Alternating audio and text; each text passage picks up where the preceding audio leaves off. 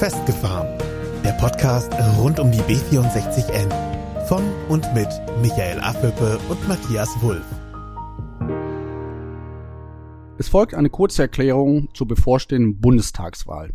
Diese Erklärung ist eigentlich für Kinder konzipiert und somit dann hoffentlich für uns alle recht verständlich. Bei der Bundestagswahl entscheiden die Wählerinnen und Wähler, welche Parteien für die nächsten vier Jahre im deutschen Parlament vertreten sind und wie viel Macht sie dort haben. Die Wählerinnen und Wähler bestimmen, wie viele Sitze die einzelnen Parteien im Bundestag erhalten. Stell dir vor, dass im Plenarsaal des Bundestages aktuell 631 Stühle oder auch Sitze genannt sind. Je mehr Menschen einer Partei einen eigenen Stuhl im Plenarsaal besitzen, desto mehr Einfluss hat die Partei im Bundestag. Deswegen machen Politikerinnen und Politiker bereits Wochen vor der Wahl Werbung für ihre Ideen, damit sie gewählt werden. Das ist dann der Wahlkampf, von dem jeder schon gehört hat. Aber wie funktioniert die Bundestagswahl eigentlich? Alle Menschen, die in Deutschland geboren wurden und über 18 Jahre alt sind, dürfen wählen gehen. Die Wählerin oder der Wähler geht in ein Wahllokal und bekommt dort einen Stimmzettel. Mit dem Stimmzettel geht es in eine Wahlkabine, damit niemand sieht, welche Partei gewählt wird, denn das ist Privatsache. Bei der Bundestagswahl hat jede Wählerin oder jeder Wähler zwei Stimmen. Das bedeutet, dass zwei Kreuze auf dem Stimmzettel gemacht werden. Mit der ersten Stimme wird eine Politikerin oder Politiker aus dem eigenen Wahlkreis gewählt. Also aus dem Gebiet, in dem die Wählerin oder der Wähler selbst wohnt. Ganz Deutschland ist in 299 Wahlkreise eingeteilt. In jedem Wahlkreis können sich Angehörige der Parteien zur Wahl stellen. Gewinnen kann aber immer nur eine Politikerin oder ein Politiker. Die Gewinnerin oder der Gewinner geht mit einem sogenannten Direktmandat in den Bundestag. Das ist unabhängig vom Gesamtergebnis ihrer oder seiner Partei. So wird sichergestellt, dass alle Regionen in Deutschland auch im Bundestag in Berlin vertreten sind. Die zweite Stimme gibt die Wählerin oder halt der Wähler einer Partei. Die Anzahl der antretenden Parteien ist von Wahl zu Wahl unterschiedlich. Bei der Bundestagswahl am 26. September treten insgesamt 47 Parteien an. Die Zweitstimme ist sehr wichtig für die Parteien, denn sie entscheidet über die Aufteilung der Sitze im Bundestag. Je mehr Zweitstimmen eine Partei bekommt, desto mehr Sitze erhält sie auch. Es gibt natürlich auch viele kleinere Parteien, die gewählt werden können. Eine Partei muss aber mindestens 5% der Stimmen erhalten, um in den Bundestag zu kommen. Das nennt man 5%-Hürde. Es gibt dabei eine Ausnahme. Schafft eine Partei die 5% nicht, bekommt aber mindestens drei Direktmandate, dann kommt sie auch ins Parlament. Die Bundestagswahl entscheidet auch über den künftigen Bundeskanzler oder die Kanzlerin. Er oder sie kommt aus der stärksten Partei, die an der Regierung beteiligt ist und wird vom Bundestag gewählt. Angela Merkel zum Beispiel gehört der CDU an, die bei der Bundestagswahl 2017 am meisten Stimmen bekommen hat. Deswegen ist sie auch wieder Bundeskanzlerin geworden. So viel zur Einleitung und jetzt heißen wir euch alle herzlich willkommen zur mittlerweile 44. Episode von Festgefahren. Wie ihr bestimmt gemerkt habt, war es längere Zeit ruhig um uns. Das soll aber keineswegs so bleiben und darum haben wir uns passend zur Bundestagswahl einen tollen Gast eingeladen. Und wir freuen uns total, dass er den Weg an unserem Mikro gefunden hat. Sein Name ist Bernhard Dahldrup und Michael wird ihn jetzt einmal ganz kurz vorstellen für euch. Bernhard Dahldrup ist 65 Jahre alt, verheiratet und hat zwei Kinder. Er kommt aus Sennhorst in unserem wunderschönen Kreis Warendorf. Für die SPD ist er seit 2013 Mitglied des Deutschen Bundestages und vertritt dort den Kreis Warendorf. 2013 und 2017 zog er jeweils über die Landesliste Nordrhein-Westfalen in den Bundestag ein. Im Bundestag ist er unter anderem Obmann im Ausschuss für Bau, Wohnen, Stadtentwicklung und Kommunen. Bei der Bundestagswahl am 26.09. steht er für die SPD als Direktkandidat zur Wahl. Herr Dahldrup, der Wahlkampf befindet sich jetzt eigentlich in der letzten heißen Schlussphase.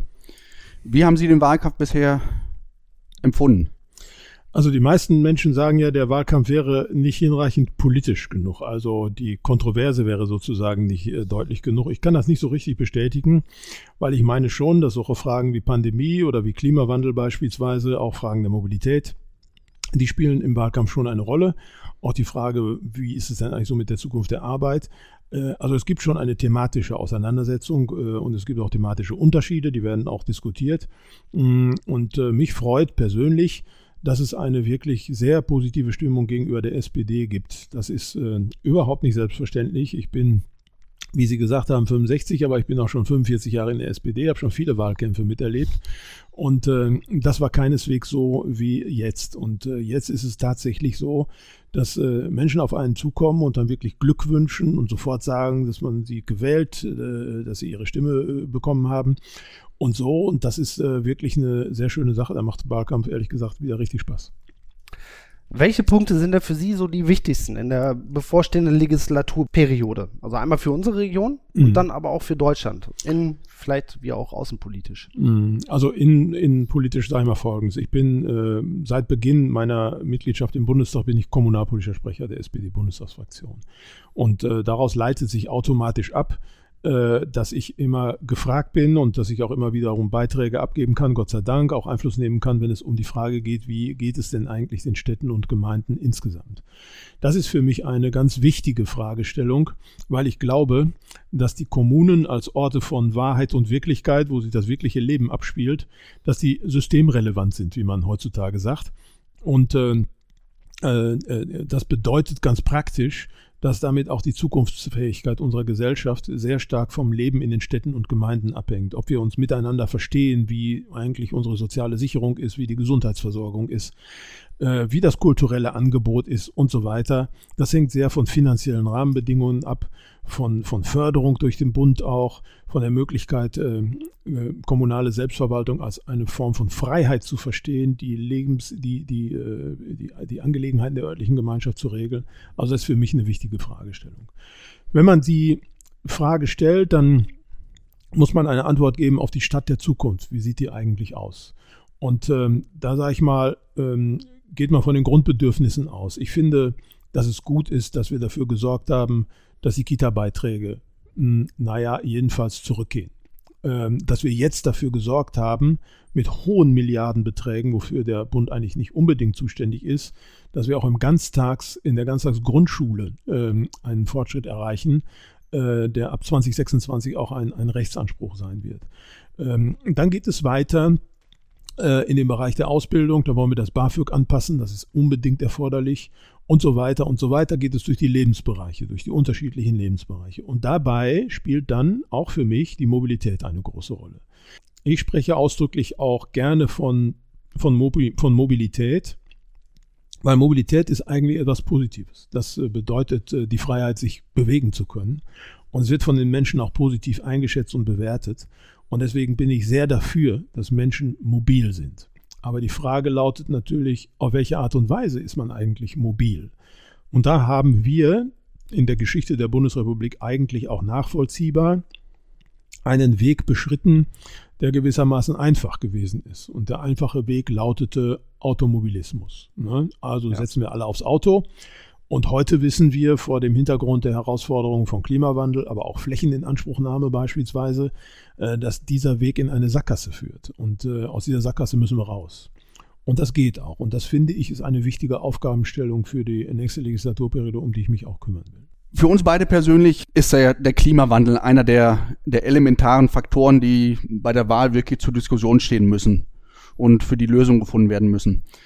Wie sehen Sie das? Was können Sie beziehungsweise ihre Partei, die SPD, dazu beitragen, diese ja doch offensichtlich negative Entwicklung des Klimas zu stoppen. Und dabei das Thema vielleicht Verkehr nochmal etwas, etwas ausklammern, weil da kommen wir nachher mit unserem Thema B64N nochmal drauf. Mhm. Aber da gibt's ja auch noch andere Punkte. Ja, mhm. also der, sagen wir mal, menschengemachte oder menschenbeeinflusste Klimawandel ist zwischen allen Parteien mittlerweile unstreitig, mit Ausnahme der AfD. Ähm, und insofern haben alle erkannt, dass da in Anführungszeichen etwas passieren muss.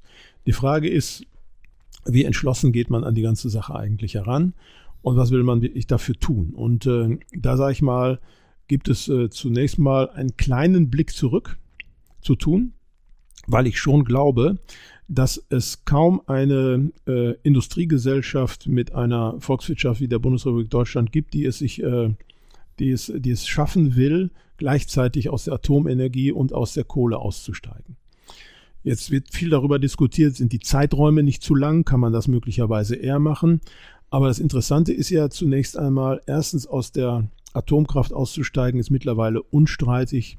Der Fahrplan ist festgefahren oder festgesetzt besser. Zweitens, was die Kohle angeht, hat man einen doch sehr weitgehenden Konsens unter einer großen Gruppe von gesellschaftlichen Akteuren gefunden ähm, in, der, in der Kohlekommission. Ähm, und äh, die haben sich auf einen Zeitpunkt festgelegt. Und selbstverständlich gilt, dass dies der letztmögliche Zeitpunkt ist und alle Anstrengungen unternommen werden sollten, äh, diesen Zeitpunkt eher zu erreichen. Also es muss nicht 2038 sein, es kann gerne auch 2030 sein oder ein anderes Jahr, aber jedenfalls ist völlig klar und gesetzlich festgelegt, dass an diesem Zeitpunkt nicht mehr gerüttelt werden darf. Ich sage das deshalb, weil es schon wichtig ist zu erkennen, ist etwas gesetzlich fixiert oder ist das eigentlich nur ein Programm? Ist das eine politische Absichtserklärung ähm, oder welche rechtliche Qualität hat das eigentlich? Und ich will deswegen auf einen Punkt hinweisen, der einen qualitativen Unterschied äh, zur Klimapolitik der vergangenen Legislaturperioden gemacht hat, nämlich das Klimaschutzgesetz. In der Vergangenheit hatten wir immer Klimaschutzprogramme. Jetzt haben wir aber eine gesetzliche Normierung, was denn eigentlich getan werden muss für den Klimaschutz in unterschiedlichen Sektoren. Ich will das am Beispiel deutlich machen. Ähm, wir müssten eigentlich jetzt in der Klimabilanz, die äh, Svenja Schulze vor einiger Zeit vorgelegt hat, zu dem Ergebnis kommen, dass im Gebäudebereich 118 Millionen Tonnen CO2-Äquivalente ausgestoßen werden dürfen. Das war die Obergrenze. In Wirklichkeit ist aber festgestellt worden, es waren nicht 118, sondern es waren 120 Millionen. Also zwei Millionen Tonnen CO2-Äquivalente zu viel. So. Und jetzt sieht dieses Gesetz vor, dass der Klimarat äh, dieses, äh, diese Feststellungen prüft und wenn sie geprüft sind, muss das zuständige Ministerium erklären, mit welchen Maßnahmen sie diese Ziele kurzfristig erreichen wollen. Das ist jetzt eine Verpflichtung vom zuständigen Minister, ist in diesem Fall Horst Seehofer. Aber wichtig an der ganzen Geschichte ist, es ist nicht sozusagen einfach nur appellativ oder es ist nicht ein Programmsatz, sondern es ist eine gesetzliche Verpflichtung. Das ist erreicht worden. So. Jetzt müssen wir auf zwei Sachen achten. Erstens, wir müssen tatsächlich umsetzen. Ähm, und wenn man umsetzen will, um Klimawandel zu stoppen oder jedenfalls äh, zu beeinflussen, äh, dann braucht man Geld. Und zwar viel Geld. Und deswegen haben wir auf unserer Seite für die nächsten zehn Jahre ein Investitionsvolumen von jährlich 50 Milliarden vorgesehen, von denen weite Teile für den Klimaschutz eingesetzt werden können. Das ist eine immense und gewaltige Investitionsanstrengung. Äh, Klammer auf, übrigens tut das auch der Wirtschaft gut und den Arbeitsplätzen. Und äh, diese Verknüpfung, die, die sehen wir als Sozialdemokraten eigentlich immer, Klammer zu, weil das nämlich noch ein, äh, ein zusätzlicher wichtiger Gesichtspunkt ist. So, und dieses reale Tun muss jetzt äh, nicht nur durch die Bereitstellung von Geld unterstützt werden, sondern auch durch die entsprechenden unterstützenden Maßnahmen, beispielsweise im Planungsrecht. Wir reden ja noch über Straßenplanung, aber insgesamt ist es jedenfalls so, dass wir im Bereich der Alternativen der erneuerbaren Energien, etwa im Bereich der Windenergie, mittlerweile zu erheblich äh, viel zu langen Planungs- äh, und Genehmigungsverfahren gekommen sind. Und wenn wir die Strommengen, die wir brauchen, ähm, maßgeblich auch durch die Windenergie herstellen wollen, dann müssen wir dazu viel, viel schnelleren Verfahren kommen. Und wir brauchen dafür auch eine gesellschaftliche Akzeptanz. Das ist ganz eminent wichtig. Es darf uns nicht passieren, äh, dass wir sozusagen äh, uns selber ein Bein dadurch stellen, dass wir immer wieder äh, so erhebliche Widerstände gegen ähm, äh, Maßnahmen für, für regenerative Energien produzieren, dass, äh, dass es immer wieder, immer wieder weiter verzögert wird. Ja, ab, abstrakt betrachtet ist es schwer zu verstehen, warum Leute gegen Stromkabel sind. Ne? Also äh, konkret aber, wenn man ihre konkrete Lebenssituation an, ansieht, das gilt für alle Infrastrukturmaßnahmen, kann das unter Umständen anders aussehen. Auflösen kann man so etwas nur durch Beteiligung. Ja. Jetzt hatten Sie ja gerade davon gesprochen, über 50 Milliarden Euro pro Jahr, ähm, die dort reinfließen sollen. Wir haben am, am, letzten Wochenende gelernt, dass es 50 Milliarden sind, 100 Steuereinheiten. wer, wer soll diese 50 Milliarden aufbringen pro Jahr? Woher kommt, wird dieses Geld genommen? Also wir, ähm, erstens mal hat der Staat natürlich Einnahmen. Das ist ja der erste wichtige Punkt. Und wir haben in den letzten Jahren durchaus eine relativ hohe Investitionsquote immer wieder erreicht, obwohl wir von der äh, grundgesetzlich normierten ähm, Schuldenregel nicht abgewichen sind. Das haben wir erst getan im Zuge der, ähm, äh, der Corona-Krise. Äh, das ist auch nach dem Grundgesetz möglich. Wenn es einen entsprechenden Beschluss gibt, kann man von dieser Schuldenregel abweichen. Wir sind darüber hinaus der Auffassung, dass wir die Spielräume bei der Schuldenregel, die wir zum gegenwärtigen Zeitpunkt haben, ausschöpfen müssen und vielleicht auch noch ein Stück weit ausweiten, um das konkret zu sagen. Der Bund darf auch heute schon unter der Beachtung der Schuldenregel Investitionen in einer Größenordnung von einem bestimmten Prozentsatz des Bruttoinlandsproduktes machen. Wir sind gegenwärtig bei 12 bis 14 Milliarden etwa, könnte man jährlich machen. Mhm. Die Länder hingegen haben eine Nullschuldengrenze. Und das ist eigentlich eine falsche Entscheidung. Ich glaube das jedenfalls. Jedenfalls darüber werden wir reden müssen, wie die Investitionsspielräume sind. Das bedeutet aber perspektivisch nicht, äh, dass man sozusagen Schulden immer weiter anhäuft, wie das auf der konservativen Seite suggeriert wird. Ich will das auch konkret belegen.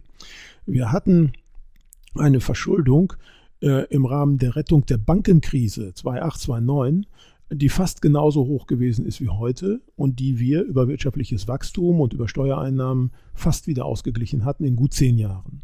Und äh, diese zehn Jahre nehmen wir uns als Investitionszeitraum, dieses Jahrzehnt der Investitionen auch vor.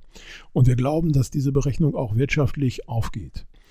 Ähm, überdies, äh, sage ich mal, auch dazu, daraus mache ich gar keinen Hehl, in einer Situation, in der wir uns als äh, Gesellschaft, als Staat massiv verschuldet haben in einer Größenordnung von bis zu 400 Milliarden, sehe ich keinerlei Spielräume dafür, dass man äh, beispielsweise noch zu erheblichen Steuererleichterungen kommen würde. Mir ist es ein völliges Rätsel, wie die CDU behaupten kann, sie will 30 Milliarden auch noch Steuererleichterungen sozusagen, übrigens für, für Besser- und Höchstverdienende dabei, äh, wie sie das eigentlich hinkriegen will und gleichzeitig die Aufgabenstellungen noch bewältigen will, wenn sie nicht zu massiven sozialen Eingriffen kommen will. Und das wollen wir nicht. Wir wollen nicht das Renteneintrittsalter erhöhen beispielsweise. Wir wollen den Mindestlohn einführen. Wir wollen ihn nicht darauf verzichten. Äh, wir sind der Auffassung, äh, dass die Arbeitnehmerinnen und Arbeitnehmer ein bisschen mehr äh, netto vom Brutto haben müssen. Deswegen wollen wir in dem Bereich der kleinen und mittleren Einkommen auch den Einkommensteuertarif anpassen. Aber im Bereich der großen Einkommen wollen wir das nicht. Beim Soli beispielsweise haben wir 95 Prozent der Steuerzahlerinnen und Steuerzahler entlastet. Bis zu einer Einkommensgröße von 152.000 zu versteuerndes Einkommen braucht man keinen Soli mehr bezahlen. Bis, 211.000 kommt man in eine solche Gleitzone. Mhm. Und wenn man mehr noch verdient zu versteuerndes, na, dann muss man weiter den Soli bezahlen.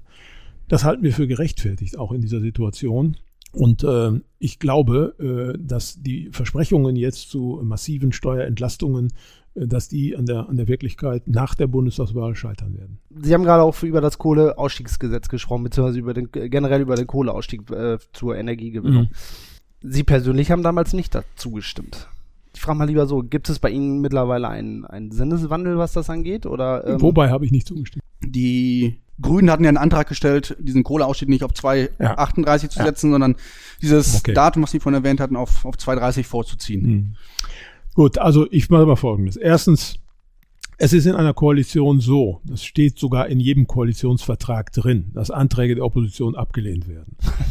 Na, äh, das äh, machen übrigens die Grünen in den Ländern, in denen sie regieren, mit den Anträgen der SPD nicht anders. Die Grünen haben sich äh, im Laufe der Legislaturperiode, das werfe ich denen gar nicht vor, haben die manchmal wortgleiche Anträge von uns aus der Vergangenheit uns vorgelegt und die haben wir auch abgelehnt. Ne? Mhm. Und äh, wir haben in Baden-Württemberg Anträge gestellt an die Grünen, die sie selber geschrieben haben und die lehnen die auch ab. Also das ist ein bisschen Ritual zwischen Mehrheit äh, und, und Opposition. Da steckt aber schon ein ernster Kern dahinter. Denn wenn Sie eine Koalition bilden, dann müssen Sie handlungsfähig bleiben und da können Sie nicht heute so und morgen so. Das holt Sie dann irgendwann ein. Das ist das Erste. Aber jetzt von der Sache her auch nochmal. Erstens, ich glaube, dass der Kohlekompromiss, der erreicht worden ist, ein Kompromiss ist mit ganz unterschiedlichen gesellschaftlichen Gruppen. Ich weiß, dass die Umweltverbände dazu eine kritische Haltung haben. Das haben sie auch zum Ausdruck gebracht. Aber ich sage auch mal, wenn Sie eine solche Debatte mit vielen unterschiedlichen Gruppen machen, äh, dann kann nicht eine Fraktion ankommen und sagen, jetzt äh, hat beispielsweise der Weltklimarat eine neue Berechnung vorgelegt und jetzt müssen wir das alles einfach mal zur Seite schieben und die Zahlen korrigieren.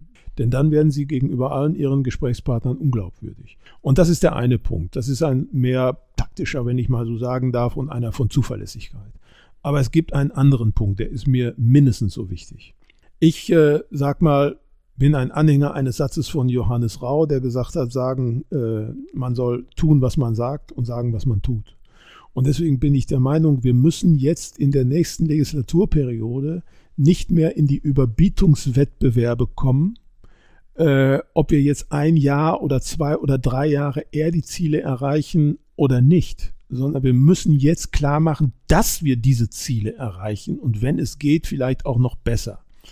Erstens. Und zweitens, wir müssen zusehen, dass wir unsere Maßnahmen zum, zur Begrenzung des Klimawandels so machen, dass er für andere Länder akzeptabel ist. Wir waren gerade noch in einer Runde mit Sigmar Gabriel zusammen, der sehr schön deutlich gemacht hat, mit welcher Aufmerksamkeit die Klimapolitik in der Bundesrepublik Deutschland von anderen Ländern beobachtet wird die sich die Frage stellen, wenn das dieses reiche Deutschland nicht sozialverträglich hinbekommt, warum sollen wir das dann machen? Mhm. Und ich darf auch daran erinnern, dass das EEG damals in der ersten rot-grünen Regierung von 30 Staaten kopiert worden ist, die es hinterher uns nachgemacht haben. Aber wenn wir jetzt sozusagen Überbietungswettbewerb nach Überbietungswettbewerb machen, dann ist das schwierig. Und jetzt ein letzter Punkt. Wenn Sie die Zahlen und die Zeiten immer weiter heruntersetzen, dann fragen sich die Menschen immer mehr, wie bin ich eigentlich davon betroffen?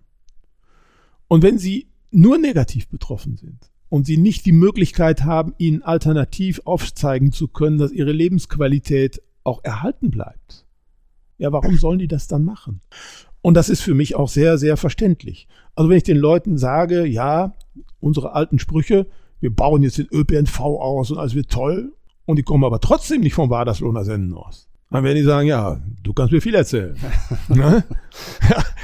Also sie ermessen uns an den Ergebnissen. Das ist auch richtig. Das ist auch richtig. Und deswegen halte ich von diesen Überbietungswettbewerben ehrlich gesagt relativ wenig. Ich bin immer in einem, ich glaube jedenfalls, sehr konstruktiven Gespräch mit den Grünen. Aber wenn man die fragt, ja, warum macht das denn nicht in eurem Bundesland? Das finden die nicht so angenehm, diese Fragen. Mhm. Also ich gebe ein konkretes Beispiel mein, mein jetziger Konkurrent in Anführungszeichen von der CDU sagt, wie toll sind sie bei der Windenergie. Dabei haben wir 2017 im letzten Jahr Rot-Grün in Nordrhein-Westfalen haben wir in einem Jahr mehr Windräder mit, mit, mit einer höheren elektrischen Leistung ähm, genehmigt als äh, Schwarz-Gelb in drei Jahren. Und Sie sagen, Sie hätten, hätten da eine tolle Leistungsbilanz. Aber das, die Leute lassen sich nicht veräppeln auf Dauer. Und wenn ich aber dann in das grün regierte und nicht erst seit einer Wahlperiode, sondern schon länger grün regierte Baden-Württemberg gucke, dann ist das ganz mies. Da sieht es überhaupt nicht besser aus mit der Windenergie als in Nordrhein-Westfalen. Und Nordrhein-Westfalen ist schon schlecht. Und man sagt, ja, bei uns Topografie und so, ne? Und sage ich, da guck mal nach Rheinland-Pfalz. Die sind auch besser als ihr. Und da sieht es ähnlich aus, ja. Ja, das ist jetzt auch kein Flachland alleine. Ne? So, und äh, äh, deswegen ist für mich jetzt wichtig die Entschlossenheit, dass da auch gehandelt wird, dass auch umgesetzt wird. Also realistische Ziele ansetzen, die man erreichen kann, mit der Prämisse, wenn ja. wir es eher können, machen wir es auch eher. Ja. Genau. Mhm. Jetzt haben wir vorhin über, über ganz, ganz viel Geld gesprochen, über zig Milliarden. Bei uns geht es ja um ein gewisses Thema in unserem Podcast. Da fällt auch schnell der Begriff Bundesverkehrswegeplan in Verbindung natürlich auch mit Geld. Mhm. Wie stehen Sie persönlich zum, zum aktuellen Bundesverkehrswegeplan in der Gänze? Und dann auch speziell auf das hier vor Ort sehr polarisierende Thema B64N bzw. B51 in Techte. Ja.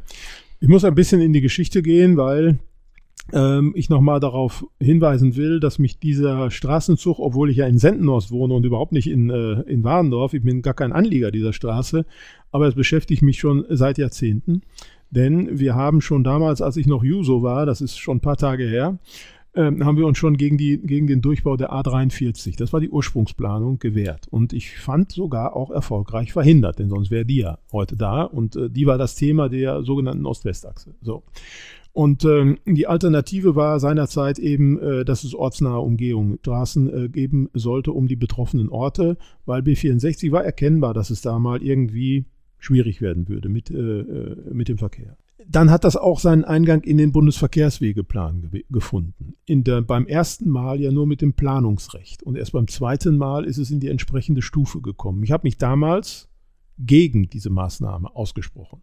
Ich habe dafür geworben, auch in meiner eigenen Fraktion. Ich war aber auch erst gerade drin im Deutschen Bundestag, muss ich ganz ehrlich sagen. Und mein Gegenüber, ich bin nicht im Verkehrsausschuss, hatte da eine sehr viel machtvollere und deutlichere Position. Das ist schlicht und ergreifend so, das hat mich geärgert. Aber ich kann hier auf meine ganzen Briefe aus den entsprechenden Jahren hinweisen äh, wo ich deutlich gemacht habe, dass ich mit dieser Form des Bundesverkehrswegeplanes nicht einverstanden gewesen mit ihrem, bin. Mit Ihrem Gegenüber meinen Sie jetzt den Kandidaten bzw. den Gewählten der CDU, richtig? Ja, klar, klar. Der ist da äh, zu der damaligen Zeit auch noch verkehrspolitischer Sprecher gewesen. Der hat die, die Verhandlungen geführt. Auf unserer Seite war niemand mit der lokalen Betroffenheit dabei. Wenn Sie den Bundesverkehrswegeplan sich angucken, das ist eine, so eine Liste von Straßen und da werden dann im einzelnen Straßen durchgesprochen. Und da hat man natürlich immer einen Vorteil, wenn man die Ortskenntnis hat. Dann kann man etwas durchsetzen mit Argumenten, die, die kann man kritisch diskutieren, aber dazu muss man die Verhältnisse vor Ort auch kennen. Ja, ja. Das ist einfach so. Äh, diese Vermittlungsmöglichkeit, die hatte ich damals seinerzeit nicht. Ich habe das alles sehr ausführlich geschrieben an meine eigenen Leute, aber am Ende äh, leider, nicht, äh, leider nicht durchsetzen können. Das muss ich eingestehen. Es kommt aber jetzt etwas Neues hinzu. Es kommt wirklich etwas Neues hinzu. Das knüpft ein bisschen an an das, worüber wir eben gesprochen haben. Das ist die Frage der, der Klimapolitik.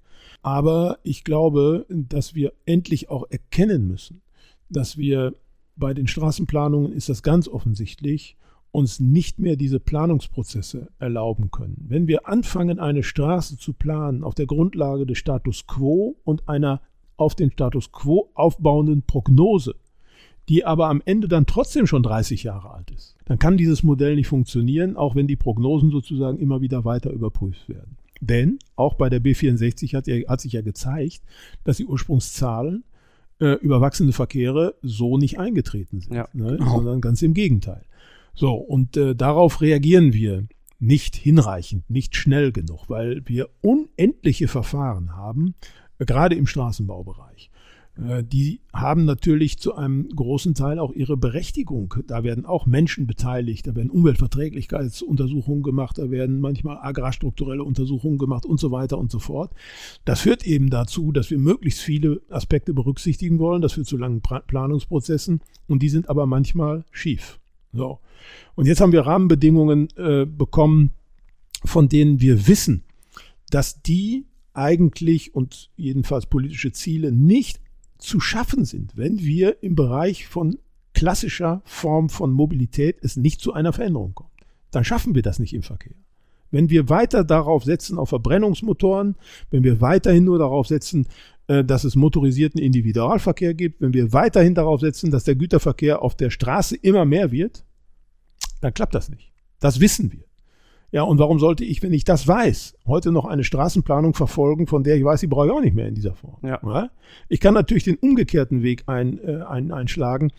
In Wirklichkeit gibt es zwischen Straßenbaugegnern und zwischen Straßenbaubefürwortern nämlich einen unausgesprochenen Konsens. Beide wissen, die Gegner sagen es auch, breite Straßen, schnelle Straßen schaffen Verkehr, verhindern ja. nicht Verkehr. Das ist ja, ist ja nicht nur irgendwie ein, eine Floskel, die genannt wird, sondern das, das ist ja auch nachweisbar. Belegt, ja. ja. ja, das ist nachweisbar. Aber ich sag mal so, diejenigen, die diese Straßen wollen, die sprechen ja nicht davon, dass es, wie soll ich mal sagen, dass das Verkehr produziert. Die sagen ja einfach, es geht dann schneller und leichter und für Entlastung. die Menschen nicht so und so weiter, bla bla bla, Entlastung und so. Das sind ja die klassischen Argumente. Aber die, diese Argumente, die sind zumindest fragwürdig geworden. Klar haben sie diese Wirkung auch. Ne? Das ist keine Frage. Die haben auch diese Wirkung. Es wäre völlig absurd zu sagen, so eine Straße hat nicht auch positive Aspekte. Das ist ja gar keine Frage. Also ich bin von Leuten genug angesprochen worden, die auf der Achse der B64 dann sich morgens durch Warndorf schlängeln und so. Und wie toll wäre das denn eigentlich, wenn es diese Umgehungsstraße gäbe? Die gibt es natürlich noch. Ist doch klar. Keine Frage. Aber die Frage lautet ja, was ist eine Aufgabe der Politik eigentlich? Und die Aufgabe der Politik ist nicht sozusagen Einzelinteresse auf Einzelinteresse zu, zu packen, sondern mal zu gucken, wo ist eigentlich Gemeinwohl betroffen und was sind eigentlich übergeordnete Ziele, die man auch mit berücksichtigen muss. Vor dem Hintergrund müssen wir bei der Straßenplanung umdenken. Das, da führt kein Weg dran vorbei, da bin ich fest davon überzeugt. Jetzt ähm, gibt es ja politische Statements, auch hier aus dieser Region, die eine ziemlich eindeutige Sprache sprechen. Also zum einen ist der Ratsbeschluss aus Münster, aus Techte, aus Warndorf, Bielen, aber auch aus, aus, aus Bevern, die sich ganz klar gegen die Planung der B64N bzw. B51 aussprechen.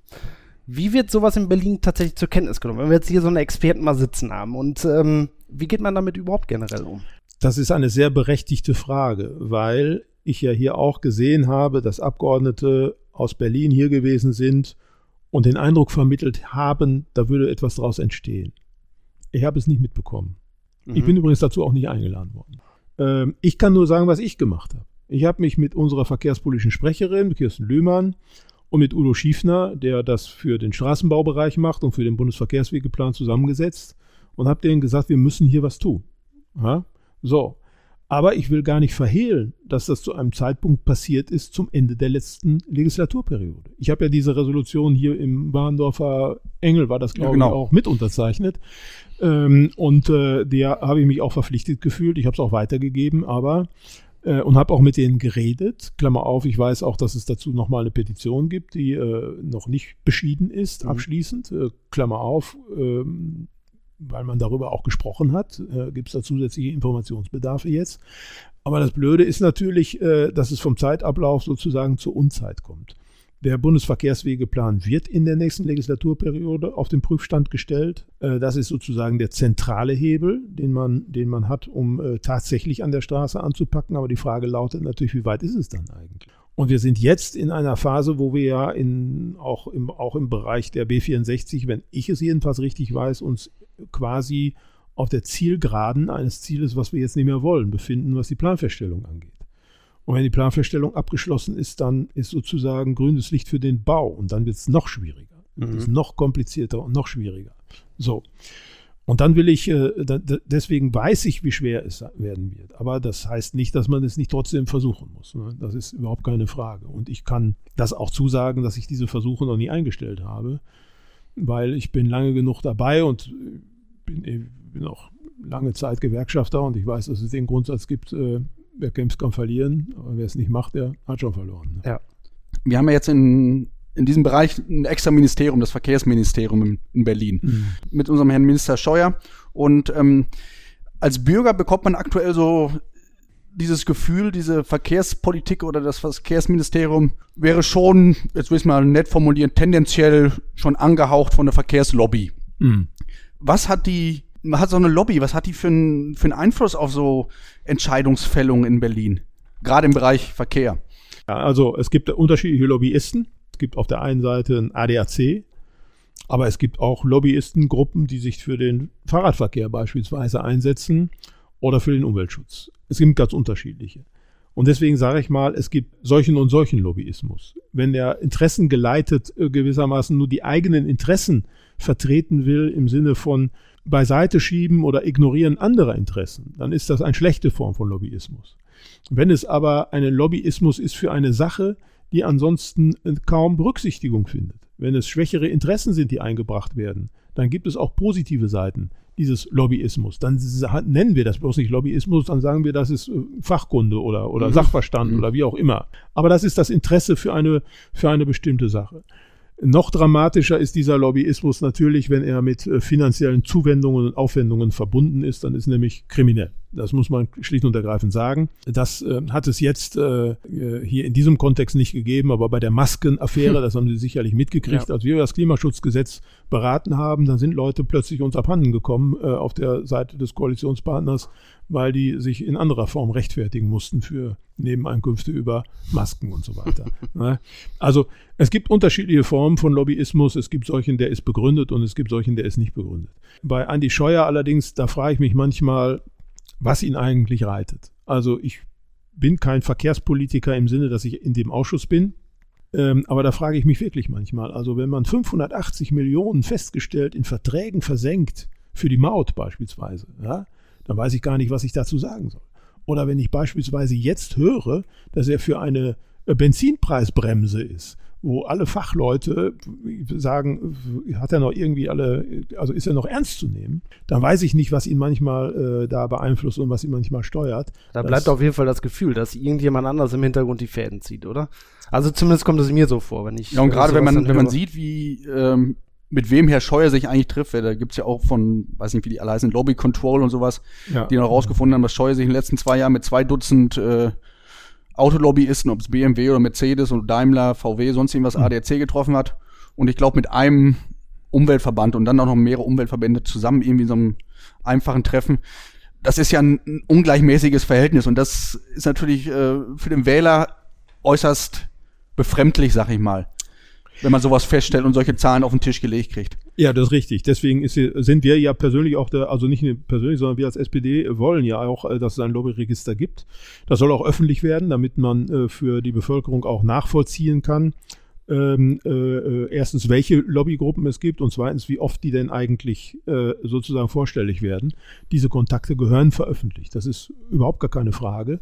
Und wenn es da diesen von mir eben erwähnten positiven Lobbyismus geben sollte, dann ist das ja auch eigentlich kein Problem.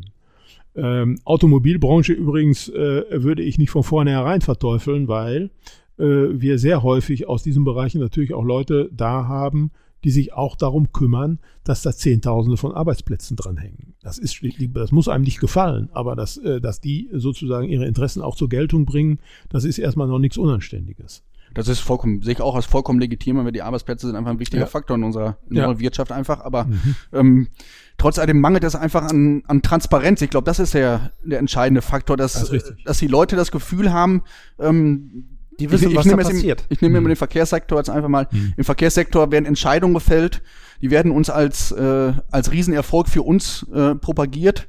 Und im Grunde sitzt da, sitzen dann ganz andere Hebel hinter, die, die die Fäden in der Hand haben. Und das ist, glaube ich, ein, ein, ein ganz großes Problem, was wir, was wir aktuell einfach haben. Diese Transparenz und Glaubwürdigkeit der Politik. Mhm.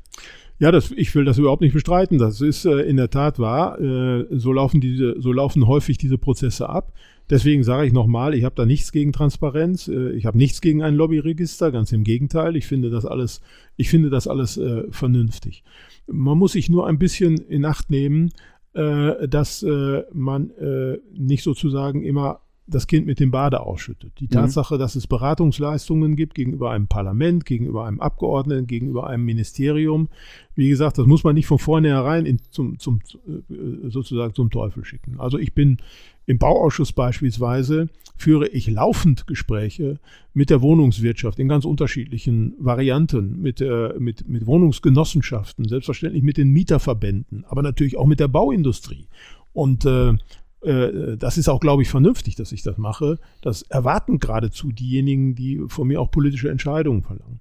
Äh, das, was Sie äh, jetzt gerade angesprochen haben, das ist sozusagen die, die Vermutung, und das ist tatsächlich auch eine, ein, ein, ein, ein Problem, die Vermutung, dass Politik über die Köpfe der Menschen entschieden wird. Und das aufgrund von Einflussnahme von einzelnen Gruppen oder einzelnen Verbänden beispielsweise.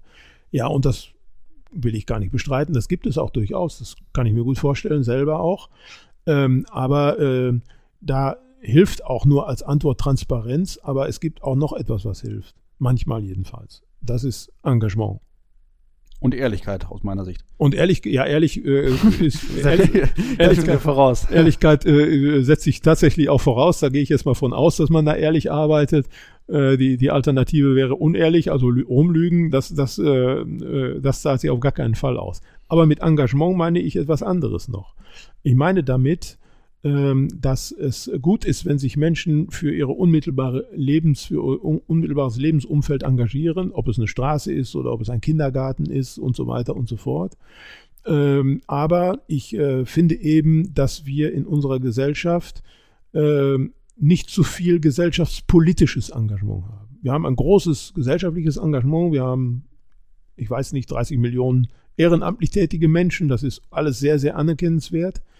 Ähm, aber wir brauchen eben auch Menschen, die sich sozusagen fürs Gemeinwohl insgesamt interessieren. Das ist eminent wichtig für, diese, für, dieses, äh, für dieses Land äh, und für diese Gesellschaft auch. Demokratie kennt keinen Schaukelstuhl. Herr Daldrup, jetzt nochmal eine Frage bezüglich der B64N. Jetzt gehen wir mal von dem Fall aus, diese Straße oder dieses Projekt fällt bei der nächsten Überprüfung in der, in der nächsten Legislaturperiode aus dem Bundesverkehrswegeplan raus. Oder wird zumindest runtergestaffelt. Oder wird runtergestuft, ja. Mhm diese ganzen Gelder, die da für, für so einen Bau benötigt werden. Also es sind, ist eine Steuereinheit, also 500 Millionen Euro spricht man ja aktuell da so ungefähr von über den Daumen. Wo würden Sie das Geld einsetzen? Was würden Sie damit machen? Oh, das ist eine spannende Frage. Das erste, was ich für wichtig halte, äh, ist, dass man die Stadt-Umland-Beziehungen, Verkehrsbeziehungen verbessert. Nummer eins, an der ersten Stelle würde für mich immer noch die Bahn stehen.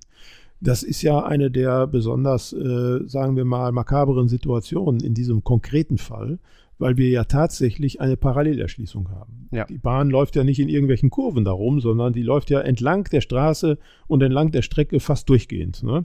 Insofern äh, könnte man durch eine tatsächliche Optimierung der Bahn eine, ein, einen Komfort für die Menschen erreichen, äh, der tatsächlich noch mehr Menschen dazu bringen könnte, auch umzusteigen. Das würde aber schon eine Menge Geld kosten. Da darf man Mhm. sich nicht äh, selber was in die Tasche lügen. Ein zweiter Punkt, äh, der eine große Rolle spielt, äh, sind äh, Verkehrsangebote, die von den Leuten äh, auch angenommen werden können, wenn sie das wollen. Dazu geh gehören in, im, im Bereich der, der kurzen Strecken auch Fahrradwege, Fahrradschnellwege äh, äh, beispielsweise. Aber ich glaube, insgesamt ist es total wichtig, dass wir, äh, wie soll ich das mal sagen, Mobilität einfach anders denken. Ich will Ihnen mal ein Beispiel geben. Wir haben heute schon Bürgerbusse, wir haben heute schon Carsharing-Angebote. Ja. Aber all diese Angebote werden in Wirklichkeit nicht hinreichend angenommen. Sie haben keine hinreichende Akzeptanz. Das heißt, die Angebotsqualität ist da noch deutlich zu gering, deutlich zu gering. So. Und in dem Bereich müssen wir unbedingt etwas tun. Wenn es uns gelänge, beispielsweise die letzte Meile, so wird es in der Städtebauförderung genannt, die letzte Meile autofrei zu machen ja? und die Autos irgendwo anders hinzustellen, ja, welche, wie viel Platz hätten wir eigentlich in den Ja. Wohngebieten? Wie viel Lebensqualität könnte das bedeuten? Ja? Es gibt Modelle über Elektromobilität. Äh, wir haben da eben drüber gesprochen, über Autos, die sozusagen im Rahmen des autonomen Fahrens durch ein Handy ans Haus geholt werden können. Das Auto steht aber einen Kilometer vor der Stadt. Jedenfalls nicht mehr in dem Wohngebiet. Und Aber das setzt ja Digitalisierung voraus und da haben wir das, haben wir das nächste Problem eigentlich, womit uns unser Herr Scheuer nicht gerade äh, ja, das stimmt. reichlich beschenkt hat. Ja, das stimmt, aber ich, ich sag mal so, wir sind ja angefangen, oder besser gesagt, ich bin damit angefangen zu sagen, wie meine Geschichte bei dem Thema gewesen ist. Und das Mhm. geht locker in die 80er Jahre zurück. Das heißt, ich rede über 40 Jahre B64. Das ist doch völlig irre, ehrlich gesagt. Ja? So, und jetzt sage ich mal, wenn wir jetzt 40 Jahre nach vorne denken, ja, dann sind wir weit über alle unsere Klimaschutzziele, weit hinaus. Und wenn wir dann ehrlich gesagt äh, uns äh, gewissermaßen immer noch in diesen kleinteiligen Schritten, in denen wir jetzt uns bewegen, befinden, ne, da kommen wir nicht wirklich gesellschaftlich weiter. Also deswegen sage ich mal, da muss man ein bisschen politische Fantasie, ein bisschen Hoffnung auch produzieren, ähm, äh, damit, äh, damit man da auch sieht, dass es eine, eine, eine, eine Perspektive hat. Ne? Ich muss wegkommen von so einer Verbotshaltung und ich muss wegkommen von einer Haltung, die den Leuten sagt, ja, die Zukunft einer klimagerechten Politik funktioniert in jedem Falle nur, wenn es Einschränkungen eurer Lebensqualität gibt. Das wollen die Leute nicht. Ja. Ja? Und auch zu Recht, warum auch, ehrlich gesagt, wenn es die Möglichkeit gibt, das zu vermeiden. Nur wenn wir im Rahmen des Status quo so weitermachen, wie wir das zum gegenwärtigen Zeitpunkt tun, dann kann es zu Einschränkungen der Lebensqualität kommen, weil es nicht anders geht. Das Musterbeispiel dafür ist übrigens äh, gegenwärtig äh, die Pandemie und die Impfbereitschaft. Da äh, verzweifle ich manchmal dran, wie es Menschen tatsächlich immer wieder hinkriegen, sich mit abenteuerlichen Ausreden davor zu, zu drücken, sich selber zu schützen. Ja. Und vor allen Dingen Kinder zu schützen. Hohe Impfquote bei Erwachsenen wird dazu führen, dass wir kaum Probleme mit Kindern haben. Aber ist ein anderes Thema. Zum Glück nicht Ja. unseres hier Ja. an dieser Stelle. Ja, okay. Jetzt haben wir noch zwei abschließende Fragen, würde ich sagen. Also mit Blick auf die Uhr und Sie haben gleich noch einen Folgetermin, müssen wir da so ein bisschen die Zeit im, im Blick behalten. Die erste Frage ist, warum sollten die Bürger und Bürgerinnen des Kreises Warndorf am 26.09., spätestens dann, gerade mit der Erststimme ein Kreuz bei Ihnen setzen? Ja, ähm, also erstens, weil es mich freuen würde. Aber das war jetzt nicht die ernsthafte Antwort. Also, ich mache das jetzt mittlerweile äh, in, in der zweiten Legislaturperiode und diejenigen, die mich kennen, die müssten hoffentlich von mir den Eindruck haben, dass ich da ein verlässlicher Partner bin, der sich um die Belange, die wir im Kreis Warndorf, äh, äh, die wir hier haben, sich auch tatsächlich kümmert. Ich kann das äh, an vielen, vielen Beispielen auch belegen. Wir haben im Kontext beispielsweise von Corona 65 Millionen alleine an Zuschüssen für die Wirtschaft hier mobilisieren können. Äh, wir haben 140 Millionen an Zuschüssen für die Städte und Gemeinden mobilisieren können äh, und übrigens auch für Betriebe. Und deswegen glaube ich, bin ich da ein verlässlicher Partner. Das ist Nummer eins. Nummer zwei, ähm, ich äh, glaube jedenfalls, dass ich einen hinreichenden politischen Einfluss auch geltend machen kann in der Bundestagsfraktion der SPD, äh, die das äh, auch rechtfertigen. Und drittens glaube ich, dass wenn man Klimapolitik mit einem Abgeordneten verbinden will, der auch tatsächlich da etwas umsetzen will, dann äh, sollte man das mal mit einem Sozialdemokraten im Kreis Warndorf versuchen, weil die letzten Jahrzehnte war es immer nur ein Christdemokrat und jetzt gibt es tatsächlich Meinungsumfragen, die aber zum ersten Mal auch bei den Erststimmen einen Vorsprung äh, bei der SPD sehen. Und deswegen habe ich auch die Bitte an die Freunde und Sympathisanten anderer kleinerer Parteien, denn deren Erststimmen gehen schlicht und ergreifend unter. Sie sind sozusagen wirkungslos. Und ich würde mich dazu freuen, darüber freuen, wenn Sie Ihre Stimme dann sozusagen zur, zur Wirkung verschaffen würden, zur Wirkung helfen würden. Und das würde bedeuten, tja, Sie sollten mich wählen. Jetzt haben wir aber auch noch eine ganz wichtige Frage, die wahrscheinlich nicht nur uns umtreibt, sondern wahrscheinlich auch alle anderen Wähler im, im Bundesgebiet. Ähm, Wer wird jetzt Vizekanzler oder Kanzlerin? Vizekanzler. ja, ich weiß auf jeden Fall, wer es nicht wird. Äh, das ist, das ist Olaf Scholz.